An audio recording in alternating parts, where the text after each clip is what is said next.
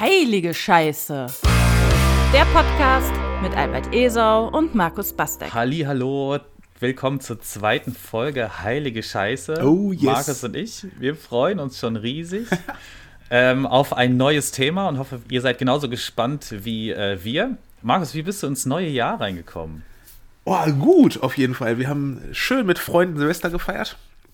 Da sind wir in der ersten Woche des neuen Jahres ähm, als ganze Familie nach Mecklenburg-Vorpommern gefahren, in, in das Nichts dieses Bundeslandes und haben uns einen Hund geholt, weil wir haben jetzt einen Familienhund bei uns und der war da auf einer Pflegestelle und jetzt ähm, sind wir unter die Hundehalter gegangen und das ist so das Neue jetzt gerade im neuen Jahr.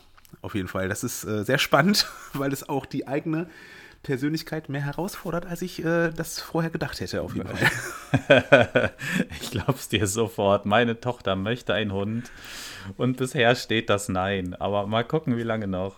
Du kannst nicht ewig Nein sagen und äh, ich habe auch am längsten Nein gesagt von allen in der Familie, aber ich habe mich breitschlagen lassen und das ist eigentlich auch wirklich schön. Aber es ist auch eine Herausforderung, definitiv. Ja, ey, wie das mit fast allen äh, wirklich schönen Dingen sind, die sind halt auch anstrengend. So. Ja. Das ist so. Ja. Albert, wie war es denn bei dir? Jetzt erzähl doch mal. Ey, ich habe keinen neuen Hund. Ich habe einen neuen Job. also wir haben ganz entspannt Silvester gefeiert und so. Ist ja irgendwie auch eine überschätzte Party.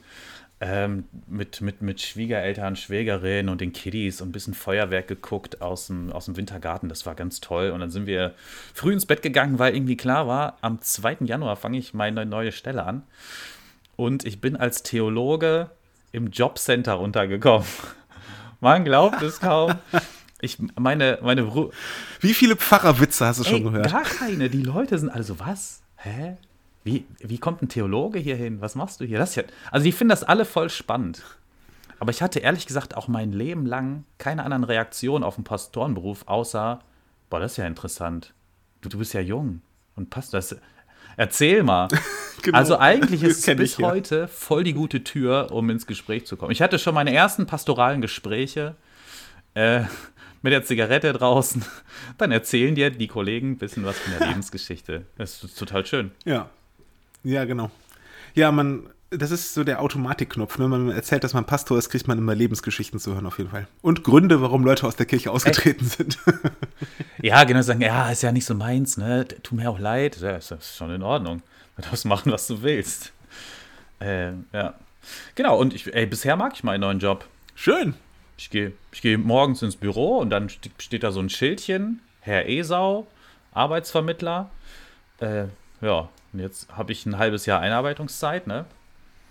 und lernen halt, wie, wie man das macht. Äh, äh, und um das nochmal zu erzählen, also die meisten Leute haben ja so ein inneres Bild von Jobcenter wie, ach du Scheiße, da, da, den Leuten da, den Mitarbeitern willst du nicht begegnen, die sind irgendwie steif und Beamte und, äh, und so weiter, aber das sind ganz, ganz freundliche Leute. Ich bin, ich bin total überrascht äh, und genieße meine, Ko es sind vor allem Kolleginnen, total, die sind richtig freundliche Menschen. Also die es ernsthaft gut meinen mit denen, die da hinkommen. Ob es Geflüchtete sind, nicht Geflüchtete.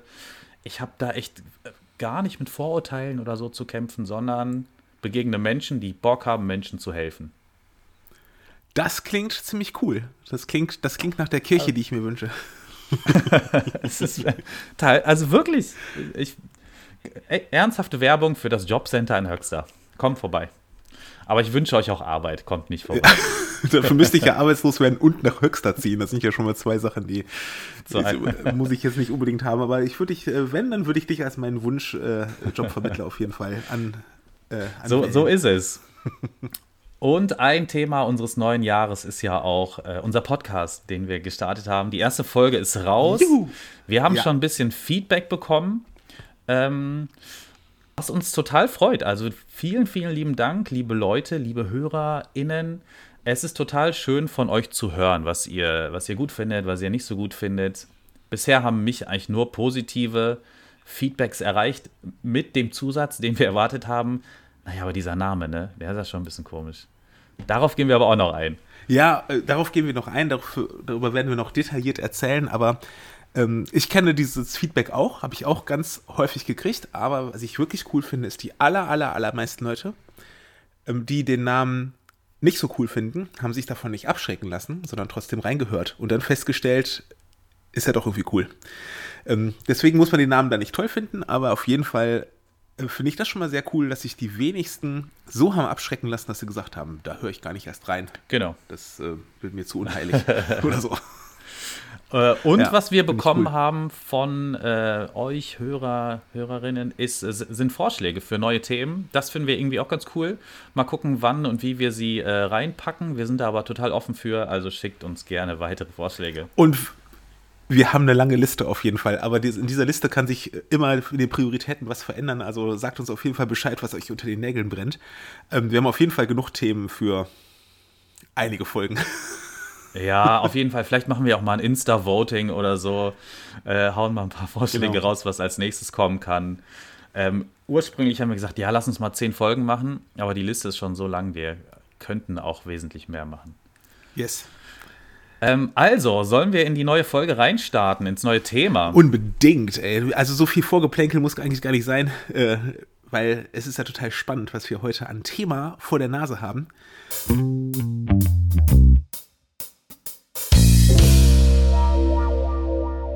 Wenn du die Bibel scheiße finden willst, dann haben wir heute den richtigen Text für dich. Dann, herzlich willkommen. Es ist wirklich so, also ich habe ich hab ja, man, man googelt ja dann vorher mal den Text und was, was sagen Leute so, auch normale Leute, die jetzt nicht aus der Kirchenbubble sind dazu.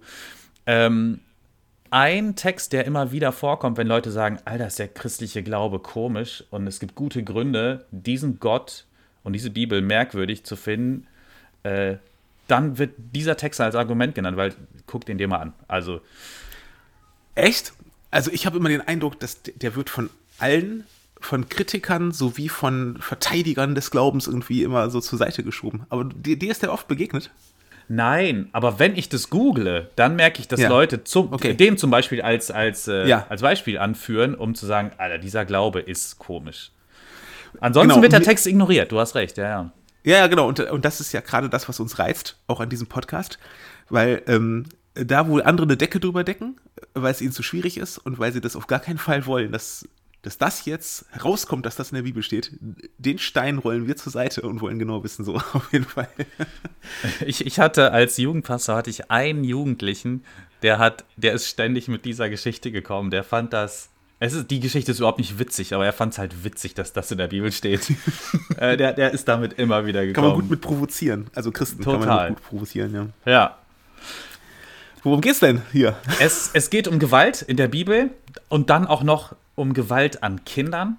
Äh, Somit das, das fürchterlichste, was es gibt.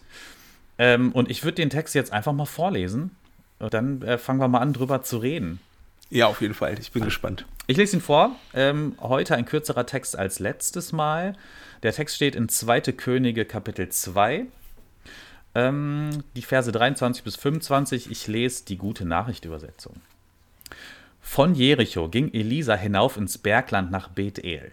Da kam aus der Stadt eine Horde Jungen, die machten sich über ihn lustig und riefen von oben herab: Komm zu uns herauf, Glatzkopf, komm zu uns herauf, Glatzkopf. Elisa schaute sich um, und als er sie erblickte, verfluchte er sie im Namen des Herrn.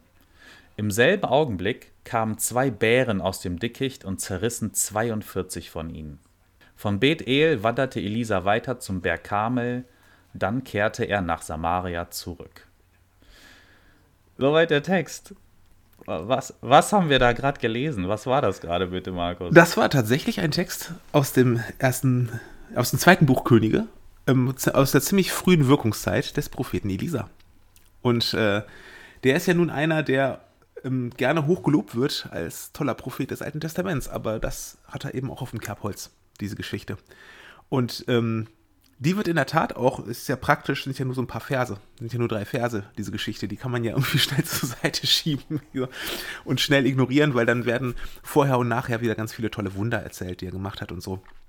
Ähm, so ähnlich wie bei Elia, seinem Vorgänger. Äh, aber ey, das ist ein, das ist ein Stachel im, im Arsch jedes Bibellesers, wenn wir das, wenn wir das ernst nehmen, dass das da steht. Ja, also es, es tut richtig, richtig weh, das zu lesen. Und mi- mir fällt es irgendwie schwer vorzustellen, dass das nicht auch damals schon war, so war. also irgendwie denkt ja. ja. okay, vor ein paar tausend Jahren haben die Leute das gelesen und natürlich hatten die ein völlig anderes Weltbild als wir. Das war nicht dieses humanistische, aufgeklärte. Es, äh, es gab noch nicht äh, irgendwie die, die Kinderrechte und so. Die wurden noch nicht entwickelt und verfasst von der UN oder ich weiß gar nicht, wer das gemacht hat. Ähm, und trotzdem muss es auch da, doch damals schon Menschen so gegangen sein, äh, hier werden 42 Kinder von einem Bären zerrissen und das Ganze äh, wird initiiert von einem Propheten Gottes und anscheinend von Gott legitimiert. Wie geht das? Ja, das ist echt ein Stachel so und das ist erstmal, muss ich sagen, wer jetzt erwartet hat, nach der ersten Folge, dass es jetzt immer so läuft bei Heilige Scheiße, dass man halt einen Text hat, der ist irgendwie eckig und kantig und dann erklären wir den und dann wird ein Schuh draus. So, das könnt ihr nicht erwarten von diesem Text, ja. Dieser Text bleibt auch nach dieser Folge beschissen. So, das ist einfach so.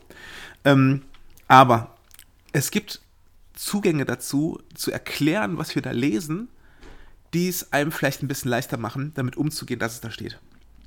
Und ähm, ein äh, Zauberwort aus der, ähm, aus der Literaturwissenschaft hat, das habe ich im Studium gelernt und das hat mir wirklich geholfen, solche Texte einzuordnen, nämlich Äthiologie.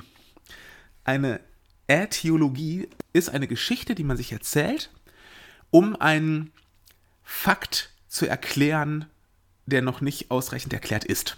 Also, du findest in der Landschaft irgendetwas. Zum Beispiel gibt es ganz, ganz, ganz berühmt wird im Buch Josua, Kapitel 4 beschrieben, da ist ein Steinhaufen am Jordan, ja. Die Leute sehen, da steht ein Steinhaufen. Der ist, äh, keiner weiß, wie der da hingekommen ist, so, aber es ist eindeutig, dass es menschengemacht ist, ja. Also was hat das damit auf sich? Was soll dieser Steinhaufen da? Und Josua 4 erzählt dann, dass die Stelle, wo die Israeliten das erste Mal als Volk so über den Jordan ins gelobte Land gekommen sind, und da haben sie, um Gott zu ehren, halt diesen Steinhaufen gemacht. So. Das ist eine Äthiologie. Das heißt, du hast einen Fakt vor, vorliegen und jetzt ähm, erzählst du eine Geschichte, wie es dazu gekommen ist, dass das so ist. Und meistens sind es Fakten halt, die was mit dem Glauben der Menschen zu tun haben oder die dringend eine Erklärung brauchen. Irgendeine Erklärung brauchen. Sogar der Regenbogen. Ja, also ganz berühmte Geschichte, Arche Noah. Ja, du hast den Regenbogen, äh, so, dann wird erklärt, der Regenbogen, das ist der Kriegsbogen Gottes er hat Krieg geführt gegen die Menschen und dann hat er am Ende gesagt, das will ich nie wieder tun und hängt seinen Kriegsbogen in den Himmel, das ist der Regenbogen. Das ist auch eine äthiologische Erklärung von etwas. Du siehst einen Regenbogen, heute erklären wir den wissenschaftlich mit Lichtbrechungen und sowas, aber die Leute wussten, wussten nicht, was soll das und dann wurde eine Geschichte erzählt, wie es dazu kommt, dass dieses Ding am Himmel steht. Genau, es bietet sich ja in dem Fall auch total an, ne? weil vorher war Sturm und Regen und Gefahr und Chaos und dann hast du plötzlich genau. etwas Wunderschönes und Friedliches äh, und da passt das Symbol ja auch total gut. Und genau, hier in diesem Fall ist es halt so ähnlich, nur anders. Genau, ich glaube nämlich, dass es einfach, ähm, dass da so etwas passiert ist. Also auch die Zahl 42, kann man immer alle noch, noch deuten, was sie zu bedeuten haben und sowas, ja. Aber die Zahl 42 ähm, deutet darauf hin, dass es eine genaue Anzahl von Kindern ist. Die haben nicht gesagt, so hier irgendwie Pi mal Daumen, ein paar Dutzend oder sowas, ja, sondern es sind 42 Kinder gestorben bei einem Überfall von Bären vor der Stadt Bethel. Und das ist eine Katastrophe. Die Stadt Bethel ist, ähm, ich habe keine Quellen gefunden, die zuverlässig sagen konnten, wie viele Einwohner das die damals hatte. Aber alles über ein paar hundert würde sehr überraschen. Ja? Das, war eine, das war ein Dorf. Wenn da vor der Stadt 42 Kinder bei einem Unfall sterben, dann hat das, dann war das eine Katastrophe für die ganze Stadt. Ähm, da war jede Familie betroffen. Da waren, da hat jeder Kinder aus seinen, seine eigenen und die Kinder aus dem direkten Umfeld verloren bei diesem Unfall. Ja, so und die Leute stellen natürlich die Frage, wie bei jeder Katastrophe, wo so viele Menschen zu Schaden kommen, stellen die Frage, wie konnte es dazu kommen? Ja, das ist auch immer die erste Frage, die in den Medien gestellt wird, wenn irgendwo irgendein Flugzeug abstürzt oder ähm, irgendwelche Leute sonst wie verunglücken. Die Leute fragen, wie konnte es dazu ja, kommen? So, ne? völlig zu Recht, ne? Ja. Du fragst dich, was, was, was ist da passiert und ich finde auch, was bis heute gleich geblieben ist, ist, äh, ist was hat Gott eigentlich damit Genau. zu tun? Äh, das hat sich ja wirklich 0,0 geändert, weil ich mich das ja auch frage. Wie kann es sein, dass etwas so Schlimmes passiert, dass mein Sohn und alle seine Freunde von einem Bären gefressen werden. Äh, und dann brauchst du irgendeine Erklärung dafür, natürlich. Also wie willst du weiterleben, wenn es dafür keine, keine Erzählung, keine Erklärung gibt? Das ist ja, ist ja unfassbar. Und deswegen glaube ich tatsächlich, dass diese Geschichte eine Äthiologie ist. Da ist eine riesengroße Katastrophe passiert in dieser Stadt, die, die in die Geschichte eingegangen ist, weil es so fürchterlich war. Und ähm, die Leute erzählen eine Geschichte, wie es dazu gekommen ist. Jetzt höre ich schon die ersten Leute wieder sagen, ähm, so, ja, natürlich, jetzt wird das schön glatt gebügelt, das ist eine erfundene Geschichte oder sowas. Jetzt wird das alles in den Bereich der, ähm, der Mythen und Märchen gerückt oder sowas. Aber Äthiologien sind gerade eben das damalige Mittel, um, damit die Dinge nicht mythisch erklärt werden.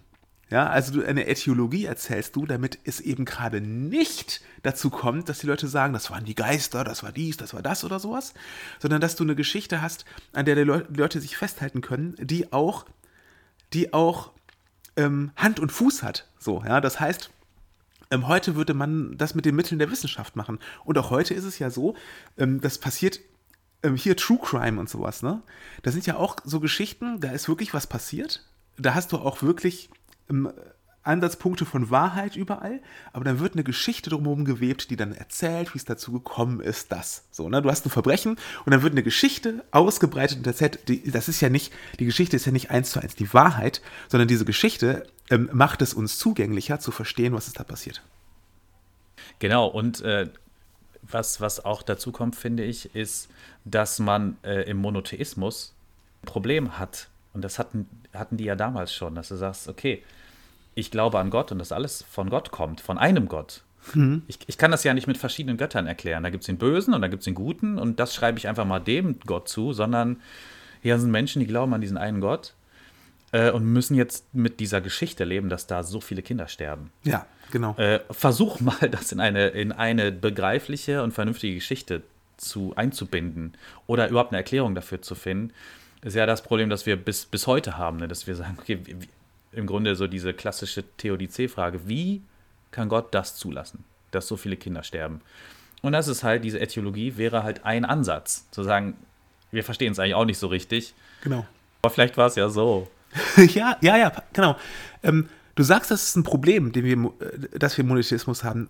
Ich glaube, die Menschen damals in der alttestamentlichen, äh, in dieser Kultur, des, in der das Alte Testament entsteht, für die war das gar nicht das gar nicht unbedingt ein Problem. Problem ist es für uns heute, weil wir wollen immer den guten Gott retten. Also wir wollen immer, dass Gott am Ende gut dasteht, weil wir wollen ja auch Werbung machen für den Glauben an Gott. Und dann kann ich den Leuten ja nicht sagen, ach ja, unser Gott, der schickt übrigens Bären, die Kinder zerreißen, so, ne? Aber ähm, er hat euch auch ganz lieb und will das Gute für euch oder so. Also wir versuchen ja als Christen ständig Gott gut dastehen zu lassen.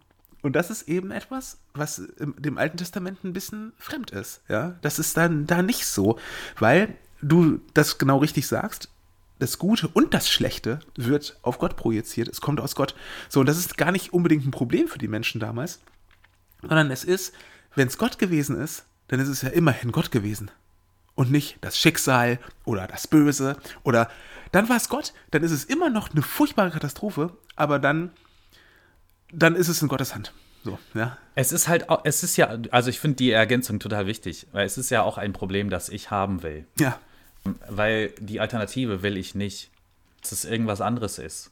Ja. Sondern ich will, so wenig das verständlich ist, auch mit, auch mit Gott ist es ja nicht richtig erklärbar und, und verständlich. Trotzdem will ich das so. Das ist der gute Gott, an den ich glaube, ja. Äh, dass der das irgendwie geheimnisvoll in seiner Hand hat, ohne dass ich es verstehe. Und vielleicht ist das auch der Punkt, der ja trotzdem hängen bleibt, ist, okay, es ist eine Theologie, irgendwie bleibt es in der Hand dieses einen Gottes. Ähm, trotzdem ist es ja irgendwie scheiße. Also ich frage mal weiter. ähm, ja. Die Frage, die sich mir stellt, ist ja auch, ähm, sorry, Elisa, du bist ein Prophet. Und dahinter steht auch dieser Gott, der ja mit diesem Propheten eng verbunden ist. Warum seid ihr eigentlich so empfindlich? Warum seid ihr so eitel? Ey, nur weil, du, weil dir ein paar Haare fehlen, musst du gleich so ausrasten. Ist das das Gottesbild, das hier transportiert werden soll? Es bleibt halt schwierig und eitel und ich würde sagen, ah, weiß ich nicht. Weiß ich nicht. Ja, ja, genau. Ich, ich finde auch, ähm, das Image von Elisa leidet in dieser Geschichte mehr als das von Gott. Wenn du googelst, was sind denn die Wunder, die Elia gemacht hat und die Wunder, die Elisa gemacht hat, ja, dann wird diese Geschichte als ein Wunder aufgeführt, Ja, das Elisa genau. getan hat. Das ist wirklich ein, als ein Wunder. Vor allem hat der ja gerade davor ein Wunder, ein echt, also ein, ein gut, positives Wunder getan, ne? hat irgendwas mit Essen und so und hat Leuten geholfen und ich glaube Brunnenwasser gerettet. Ja, oder so. ja, ja, solche Sachen hat er mehr gemacht, genau. Ähm, aber was von ihm hängen bleibt, ist diese Geschichte. Und äh, dem Elisa hat einfach niemand erzählt, dass man in der Türkei günstige Haartransplantationen kriegt. War doch nicht so weit weg von ihm. ja, äh, so, das ist krass, ne? Aber, aber Spaß beiseite, das ist halt wirklich, ähm, was ist bitte Elisa für ein Typ? Ja, also, dass du Kinder zum Tode verfluchst, weil sie dich hänseln, das klingt mir, also, es klingt mir ein bisschen Trump-mäßig, so, ja. Wenn du Donald Trump sagst, du hast aber doof orangene Haare, dann ist das für den ja auch, äh, dann würde der dich auch sofort verfluchen, dass du tot umfällst oder sowas, ja. Also so, und das ist so dieses Ding, ähm, ähm, was, was Menschen irgendwie an sich haben, dieses, na, ich weiß gar nicht, ob es eitel ist, aber dieses, ähm, ähm, man darf auf gar keinen Fall irgendwie, ist das was Narzisstisches vielleicht auch, ja? All, all, alles persönlich nehmen, Genau, ja. schon. Also, das habe ich ja bei, äh, mein, mein Sohn war jahrelang in der Förderschule. Und was ich bei den Lehrer und Lehrerinnen da gelernt habe, ist und total respektiert habe, ist, die nehmen nichts persönlich. Haben halt in Anführungsstrichen schwierige Kinder, so, aus welchen Gründen auch immer. Äh, Und die haben das gelernt und wussten das von vornherein, nimm nichts persönlich, was die machen. Die, äh, die ziehen dir heute an den Haaren und treten dir gegen das Schienbein und morgen sagen die dir wieder, ich hab dich lieb. Und du musst mit beiden einfach umgehen können.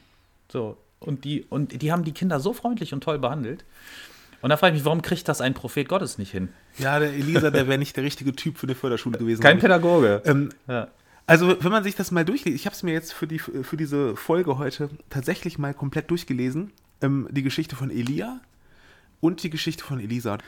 Ähm, und dann habe ich mir angeguckt, was hat eigentlich Elia gemacht, weil Elia ist ja auch als der größere Prophet in die Geschichtsbücher eingegangen. Ist ja auch ganz klar. Also im Neuen Testament halten die Leute ja Jesus für Elia und so, ne? Also Elia soll ja auch wiederkommen und so. Elia wird, spielt schon im Alter, das wird schon eine sehr, sehr hohe Rolle.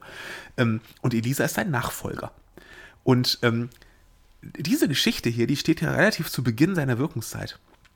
Und vorher, also Elia, ne? der hat ja nicht nur Wunder vollbracht, sondern der hat ja auch einen unfassbaren Mut bewiesen. Ja, der hat sich immer wieder voll ins Feuer gestellt, hat die krassesten äh, Sachen erlebt, hat ähm, musste mehrfach fliehen, ist mehr, mehrfach fast verhungert und, ähm, und hat immer Gottes Versorgung erlebt und hat ähm, also wirklich äußerst spektakuläre Wunder vollbracht, ja, also mit riesengroßen Dürren, die er vorhergesagt und dann schließlich beendet hat durch, durch sein Wort. Ähm, Speisungswunder, ähm, da regnet es Feuer von Altaren und auf Altare und ähm, ist versorgt worden. Äh, kriegerische Wunder, also so große geopolitische Geschichten. Und dann geht er zu seinem König, der, ähm, der langsam Oberwasser kriegt und sowas und, und bremst den voll ein, so und kriegt dafür auch voll einen drauf, muss wieder fliehen, ähm, wird von Gott geschützt durch herabfallendes Feuer und so weiter und so fort. So, und Elisa, ah, ich will das jetzt nicht so mega einseitig machen, ne? aber ich finde Elisas Wunder, die sind, die stinken ab dagegen. Ja, ganz ehrlich. Also ja, das sind auch tolle Wunder und so, aber das sind halt nicht so spektakuläre Sachen und nicht so große Sachen und das ist irgendwie, muss es ja auch gar nicht sein. Also ich habe bisher noch nicht so wundervoll gebracht wie Elisa. Ja? Also ich will jetzt gar nicht mich darüber stellen, aber ich glaube, Elisa hat ein Ego-Problem. Und zwar gewaltig. Und das wird in dieser Geschichte eben auch deutlich.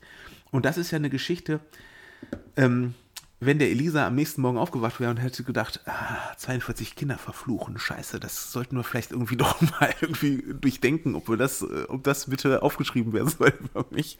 Oder ne, so ist halt die Frage, ob der Elisa ähm, ähm, nicht eigentlich gedisst wird mit dieser Geschichte. Wäre wär, wär ja auch ein Erklärungsansatz. Ja, es ist tatsächlich schwer zu sagen. Also, was, was ich halt auch total überraschend fand, oder, oder was schwer, fast schwer ist zu lesen, ist, da steht im selben Augenblick kommen diese zwei Bären und zerreißen 42 Kinder. Und der nächste Vers ist, und von Bethel wanderte Elisa weiter zum Berg Karmel. So, der geht einfach weiter. ähm, was ist denn da los? ja, das ist, das ist schon. Ja, Also, ja. das kann natürlich auch an der Erzählstruktur li liegen oder an der, äh, daran, wie das überliefert wurde ne, und ob das so ein Einschub ist und so, das alles irgendwie, man kann es auch literarkritisch irgendwie erklären. Ähm, aber es ist nun mal so erzählt, wie es mhm. erzählt ist. Und deswegen nehme ich den Text jetzt halt mal so. Äh, ja, das ist, das ist schon schräg, das so zu lesen. Ist es. Und ähm, es offenbart auch ein bisschen, finde ich, so ein strukturelles Problem ähm, im Alten Testament, nämlich, dass die großen Männer Gottes ähm, nicht anfechtbar sind. So, die, wir wissen ja, die Geschichten erzählen ja ehrlich davon, was das für gebrochene Leute waren und was die für eine Scheiße gebaut haben und was, was mit denen psychisch teilweise ähm, überhaupt gar nicht stimmte und sowas, ne? Aber die werden ähm, nie so richtig zur Verantwortung gezogen. Weil es große Männer Gottes sind. Und das, ähm, das hat was damit zu tun, dass man sagt, Gott regelt das schon. So. Und wenn jemand nicht nach seinem Willen war, dann kriegt er schon noch seine, ähm, seine Klatsche dafür. Aber es ist schon auch schwierig, finde ich, dass die, dass da nie jemand zur Rechenschaft gezogen wird. Für sowas. Also genau, da, da zeigt sich halt, äh, und was, was uns jetzt heute völlig klar ist, dass es eben ein völlig patriarchales Bild ist. Also die, die Zeit war so und auch als die Bibeltexte geschrieben wurden, war das halt so. Und da muss man sich jetzt im Nachhinein auch nicht irgendwie drüber stellen, ähm, aber schon auch erkennen, dass es heute anders ist, dass dieses Patriarchat immer weiter aufbricht und dass man dann solche Texte heute natürlich anders liest und dass äh, da, wo Kinder sterben und ein männlicher Prophet einfach einen Fluch spricht und dann gelassen weitergeht, dass das heute äh, andere Reaktionen hervorruft, finde ich ja gut. Weil äh, das sehen wir jetzt in, in, in den unterschiedlichsten Kirchen und, und äh, dass Gewalt nicht so einfach toleriert wird und dass Leute austreten aus der Kirche und sagen, nee, das, das geht nicht, dass ihr, äh, dass ihr Kinder missbraucht. Äh, da muss was passieren. Yes, genau. Äh, da sind wir natürlich im gewissen Sinne weiter und, und müssen diese Prozesse unterstützen und fragen, äh, Gewalt an Kindern kann man nicht, da kann man nicht einfach so drüber gehen oder einfach weitergehen, wie Elisa. Und das kann ich, das erwarte ich von meiner Kirche und, und jeder Kirche anders. Bleibt stehen, Männer und andere, die irgendwie Macht haben ähm, äh, da muss man drauf gucken. Ja. Und das ist das Spannende auch, dieser Stellvertreterfluch, ne? Also die Kinder haben ja Gott nichts getan. So, die haben ja nur einen Propheten ausgelacht. Ja. Und ich kann mir nicht vorstellen, dass das vor Gott jetzt eine so unfassbare Sünde ist. Ähm, besonders von Kindern, die alles und jeden auslachen. Ähm, und das ist auch lustig. Also mal ganz im Ernst, das ist ja Satire. Ähm, äh, ähm, äh, ja, und gerade mächtige Personen müssen sich der Satire stellen, so. Die, das wollen die immer nicht, gerne nicht haben, aber, aber es ist halt so, ja. Ähm, Putin hat halt eine Glatze, damit muss er leben. Ja, genau. muss man halt drüber lachen. Ja, der würde wahrscheinlich auch 42 Kinder äh, verfluchen. Ja. So, ne? Ja. Genau. Und die, ähm, also unterstelle ich ihm jetzt mal. man kann ihm ja vieles unterstellen. Ähm, und dieser Stellvertreterfluch, ne, dass dann, dass das dann auf Gott geschoben wird. Also, dass man dann sagt so, ähm, ja, gut, ich habe die Kinder verflucht, aber äh, Gott hat da ja irgendwie, ne? Also der, er war ja letztlich der, der die Bären geschickt hat und sowas, ne? Ähm, und dieses Steff, dass das Ding am Ende Gott angehaftet wird, und jetzt, das soll jetzt nicht irgendwie wieder ähm, apologetisch Gott verteidigen hier irgendwie, ne? Also, darum geht es mir nicht, ne? Aber dass es Gott angelastet wird, siehst du eben auch in der, genau in der Entwicklung, die die Kirchen heute nehmen, dass diese Missbrauchsskandale und die Gewaltexzesse, die es in der Kirche von Männern Gottes, sage ich mal in Anführungsstrichen, gibt, dazu führen, dass die Leute ähm, nicht einfach nur sagen, ich trete aus dem Laden aus, sondern auch ihren Glauben in Frage stellen an diesen Gott. Das heißt, die Verbindung zwischen der Verantwortung von Menschen, die etwas im Namen Gottes tun, und der Verantwortung Gottes dafür, ist auch heute noch da obwohl das nicht, nicht unbedingt logisch ist, ja, aber es ist tatsächlich, wird diese Verknüpfung gezogen, ja. Na, ich, ich finde es voll logisch. Ich finde es voll logisch. Natürlich, die Logik ist nicht, Gott ist derselbe, wie wir ihn repräsentieren, so, das, das wäre völlig unlogisch. Aber wie soll man ihn denn anders erkennen? So. Ähm, und deswegen finde ich es total logisch, wenn Menschen sagen, ähm, was, was ist denn da los? An den Gott kann ich ganz schwer glauben, wenn ihr mir ja. den so repräsentiert an, an, an der Stelle wird es tatsächlich total schwierig. Also ich habe dann irgendwie geguckt und äh, hier, hier gibt es dann vor allem von konservativer Seite aus schon sehr schnell sehr viel Apologetik. Ja. weil. Äh, vielleicht müssen wir das erklären, mal Apologetik. Weiß vielleicht auch nicht jeder, was es bedeutet. Ja, Apologetik ist, ist würde ich jetzt so ganz spontan sagen, ist, ist so die, die ähm, Verteidigung des Glaubens mit, mit logischen Argumenten. So, ja, genau. Zu versuchen, ja. die Vernunft und die Klarheit des, des Glaubens und, und von solchen Texten zu retten. Und dann wird halt Gott verteidigt mit den absurdesten Verrenkungen. Ja. Da habe ich gedacht, ey, diese Leute haben wahrscheinlich, haben wahrscheinlich komplett Stock im Arsch, aber werden unfassbar gelenkig, wenn es darum geht, solche Sachen, solche Sachen zu, zu, zu verteidigen. Ich denke, was sind das für Argumente?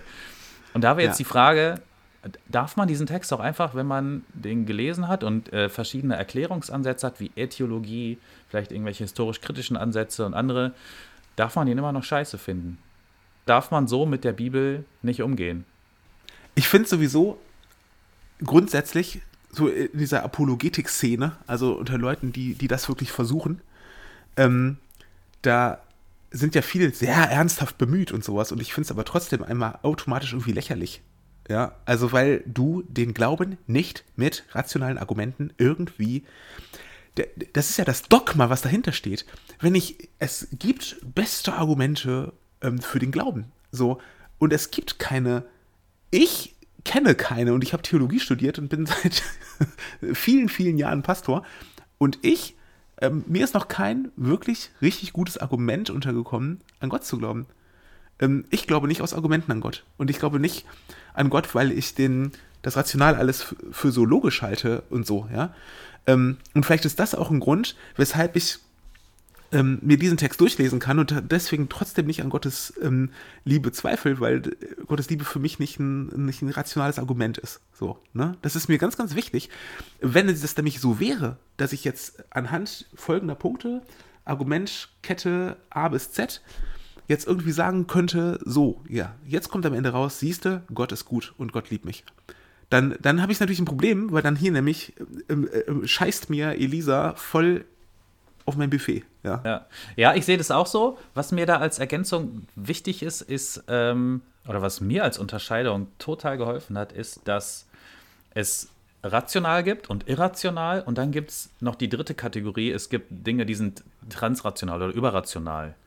Ähm, und der christliche Glaube, äh, an der Stelle finde ich Apologetik ab und zu gut, um zu zeigen, der christliche Glaube ist nicht irrational.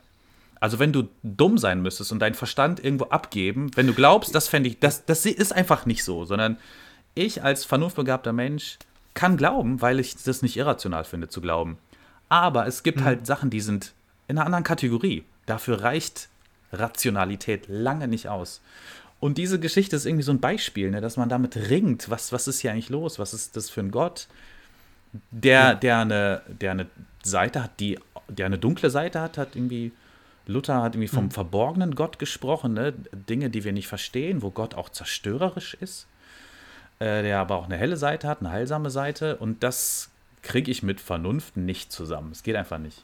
Aber irrational ist Gott ja. Halt trotzdem nicht für mich. Ja, ja, ja. Ich wollte auch damit das nicht sagen, aber weißt du, du hast schon recht. Du musst nicht dumm sein, um zu glauben aber du darfst dumm sein und kannst trotzdem glauben. Also du musst auch nicht intellektuell sein, um zu glauben. Und das ist nämlich eher die, die Seite, vom, ähm, von der wir vom Pferd fallen heute im Christentum, dass man immer sonst was intellektuell voraussetzt. Dass, ähm, nee, auch nicht. Ich darf auch einfach dumm glauben. Ich darf naiv glauben. So, ne? Ich, äh, so, ähm, und es ist, ähm, ähm, es sind beides Fallen. So, wenn man die Leute für dumm verkauft, und ich find, finde, in der Apologetik ist es ganz oft so, da machen sich Leute so, ähm, ähm, die haben 28 Lexika auswendig und die machen sich da 100 intellektuelle Gedanken und dann brechen die es runter und erklären es nochmal für Dove. So, so da, da fühle ich mich dumm gemacht und nicht, und nicht, ähm, wenn man sagt, ja, wir haben hier solche Texte und das ist furchtbar und ich finde es zum Kotzen und ich kriege es mit meinem Gottesbild nicht überein, ähm, aber ich habe Gott erlebt in meinem Leben und ich weiß, wie gut er ist und ähm, dann habe ich hier keine Antwort. So, aber ich weiß, dass er gut ist. So, ne? so. Und, ähm, und, und da, darum geht es mir. Das heißt, natürlich können wir diese, also für mich funktioniert emotionaler Glaube, ähm, der darauf fußt, was ich mit Gott erlebt habe und dass ich ihn als gut erlebt habe. Das funktioniert für mich nur, wenn ich solche Texte ehrlich und kritisch und hart lese und da auch nicht zimperlich mit bin. So. Ja, Und äh, also für, ich finde auch, die Bibel hält das auch aus, die hält Kritik aus. Die, die Weisheit, die da drin ist und die Schätze, die sind so viel tiefer und so viel größer, das, das, das passt schon. Ja. Da, man kann da genug entdecken, auch wenn man sagt, diesen Text verstehe ich nicht, ich finde ihn scheiße. Äh, warum steht er da drin? Ähm, und, und Gott hält das sowieso aus. Das ist doch kein Problem. Also, was ich halt so witzig an Apologetik finde, ist, warum musst du Gott verteidigen? Mach das, mach das nicht. Gott, Gott, will, Gott will geliebt werden, Gott, Gott will Nachfolge, Gott will, dass man ein Geheimnis ergründet so und fasziniert ist. Aber doch nicht, dass du ihn verteidigst. Hör auf damit. Und ich glaube, Gott wünscht sich von ganzem Herzen Ehrlichkeit. Ja. Und deswegen steht Gott auch auf Klage. Das klingt jetzt ein bisschen äh, drüber, so, ja, aber, und das ist vielleicht auch nochmal ein eigenes Thema. Aber ähm, ich habe das immer so erlebt, wir verbieten uns dann selber Klage.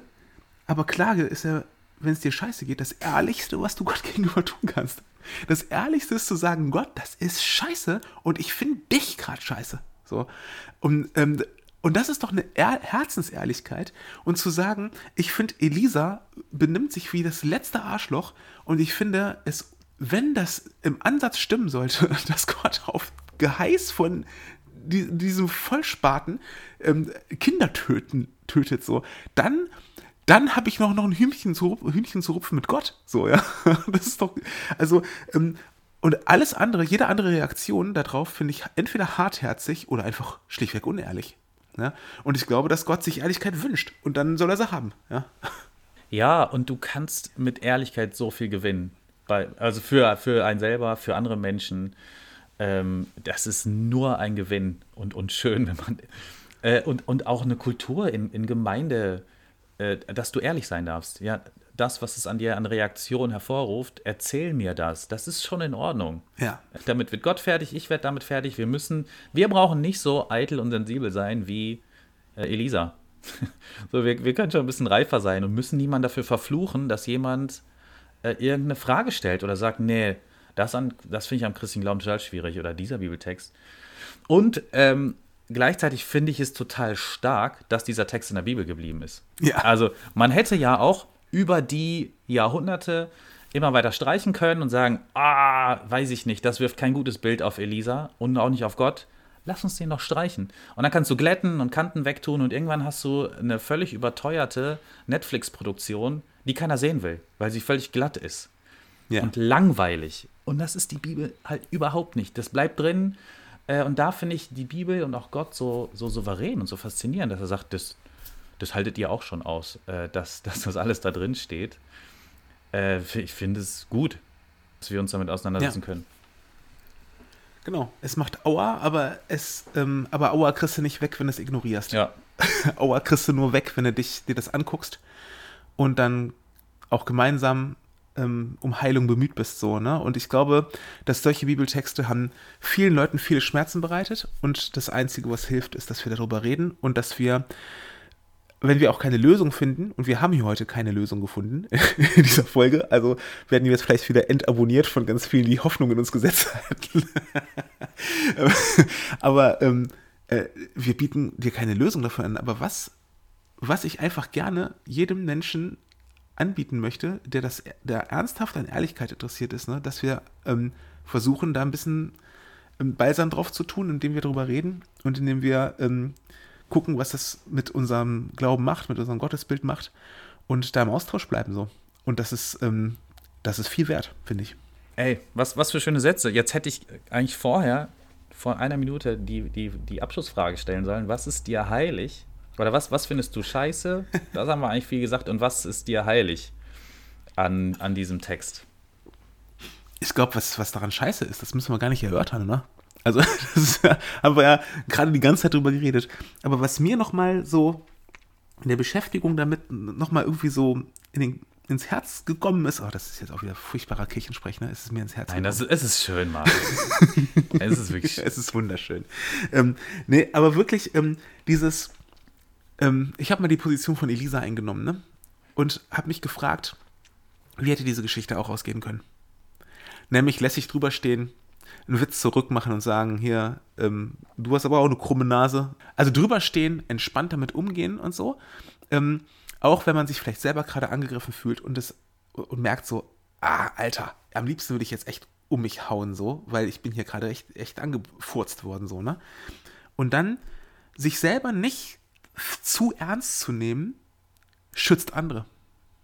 Also es schützt mich natürlich auch davor, Schlimmes zu tun oder Schlimmes anzuzetteln, aber es schützt ja vor allem andere vor mir. Amen. Weißt du, äh, als Abschluss jetzt, woran ich denken musste, auch jetzt, wo du das erzählt hast, und äh, bei, bei dem Propheten Elisa, ich musste an äh, eine Szene aus Herr der Ringe denken. Und zwar ganz am Anfang, wo Gandalf das Dorf äh, im Auenland kommt. Kennst du die Szene? Ich kenne die Szene nicht, weil ich habe tatsächlich, es tut mir sehr leid, aber ich habe bis heute Herr der Ringe nicht geguckt.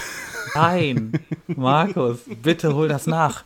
Es gibt am Anfang diese wunderschöne Szene, wie Gandalf ins Auenland kommt und da lau also der ist ja kein Prophet, er, ähm, er ist der, wie, wie, wie nennt man das Wort jetzt? Aber irgendwie kommt er mir wie so ein Prophet vor, er ist ja groß Zauberer. Ähm, und dann laufen ihm ganz viele Kinder hinterher. Die machen sich nicht über ihn lustig, äh, aber es laufen ihm ganz viele Kinder hinterher. Und Gandalf ist so ein alter, weiser Typ. Und was der macht ist, der hat hinten auf, auf seinem Wagen, an der Kutsche hat er so Feuerwerkskörper und er macht sich einen riesen Spaß draus, die magisch abzuschießen. Und die Kinder freuen sich. Äh, und alles ist total cool. Da habe ich gedacht, ey, Elisa, wenn du schon so magische Sachen machen kannst, dann mach doch was Cooles, worüber sich die Kinder freuen. ja, wirklich. Ja. Ja, weil so kriegst du sie meistens, ne? Mit Humor kriegst du Kinder, ja. äh, äh, außer einem Wutanfall ja. gerade, kriegst du die eigentlich immer. Ja, ey, das war die Folge für heute. Für den Februar. Yes, schreibt uns gerne auf, äh, auf Instagram oder per E-Mail ähm, podcast at heiliger-scheiße.de ähm, oder Instagram heilige Scheiße. Schreibt uns gerne, was ihr davon haltet. Ähm, jetzt auch im Kontrast vielleicht zur ersten Folge. Und vielleicht ein kleiner Ausblick auf nächsten Monat, weil am ersten Montag im März kommt eine sehr interessante Folge, auf die wir beide uns schon freuen, sie aufzuzeichnen. Da geht es nämlich darum, dass wir ein bisschen ausführlicher erzählen, warum machen wir diesen Podcast, warum heißt er, wie er heißt, was haben wir beide für eine Geschichte, was haben wir für Biografien, was haben wir für eine gemeinsame Geschichte und was führt uns da so hin. Und ähm, das ist dann also nicht eine he klassische heilige Scheiße-Folge, wo wir uns über einen Bibeltext aufregen gemeinsam, äh, sondern, sondern was über uns. Und äh, ähm, da freuen wir uns sehr, wenn du da auch Bock drauf hast, dir das anzuhören. Genau, also macht's gut, ihr Lieben. Äh, mach's, mach's gut, Markus. Du auch. Und äh, ich freue mich schon auf die nächste Folge. Ja. Ciao. Ciao. Heilige Scheiße. Der Podcast mit. Wie heißt ihr zwei?